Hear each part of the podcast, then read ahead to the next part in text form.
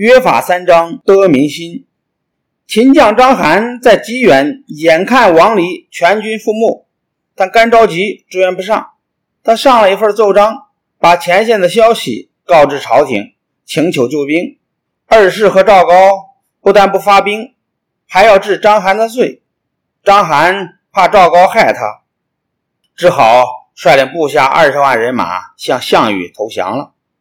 那时候，赵高害死了李斯之后，秦朝的大权完全操纵在他的手里。他知道大臣中有人不服他。有一天，他牵着一只鹿到了朝堂上，当着大臣的面对二世说。臣得到了一匹名贵的马，特来献给陛下。二世虽然糊涂，但是鹿和马还是能分得清的。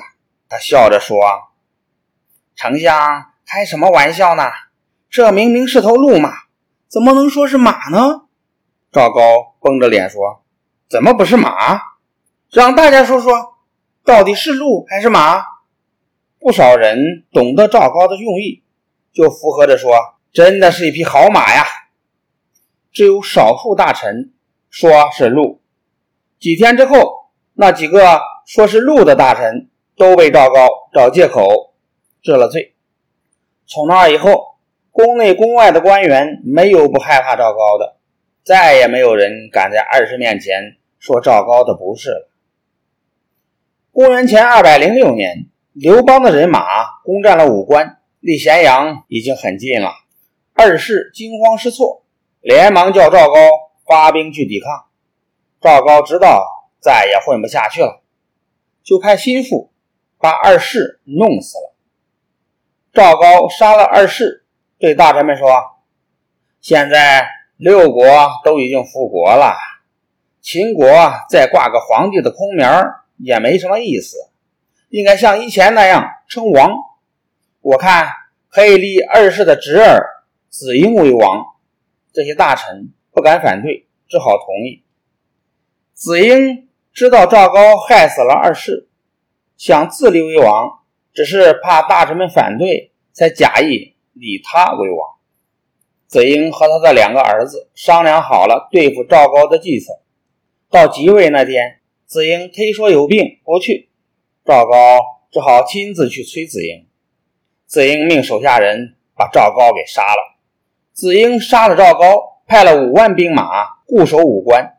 刘邦采用了张良的计策，派兵在武关附近的山头上插上无数的旗子，迷惑敌兵，并派将军周勃带领全部人马绕到武关东南，从侧面打了进去，杀死了守将，消灭了这支秦军。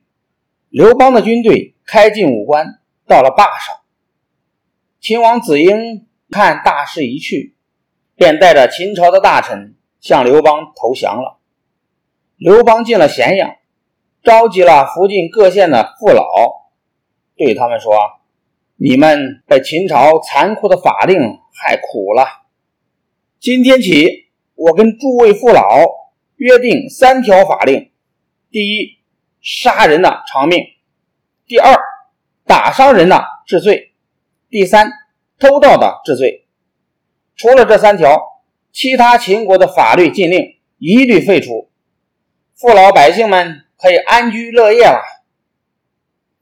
百姓听到了刘邦的约法三章，高兴的不得了，都争先恐后的来慰劳刘邦的将士。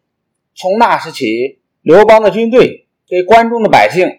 留下了良好的印象，人们都希望刘邦能留在关中做王。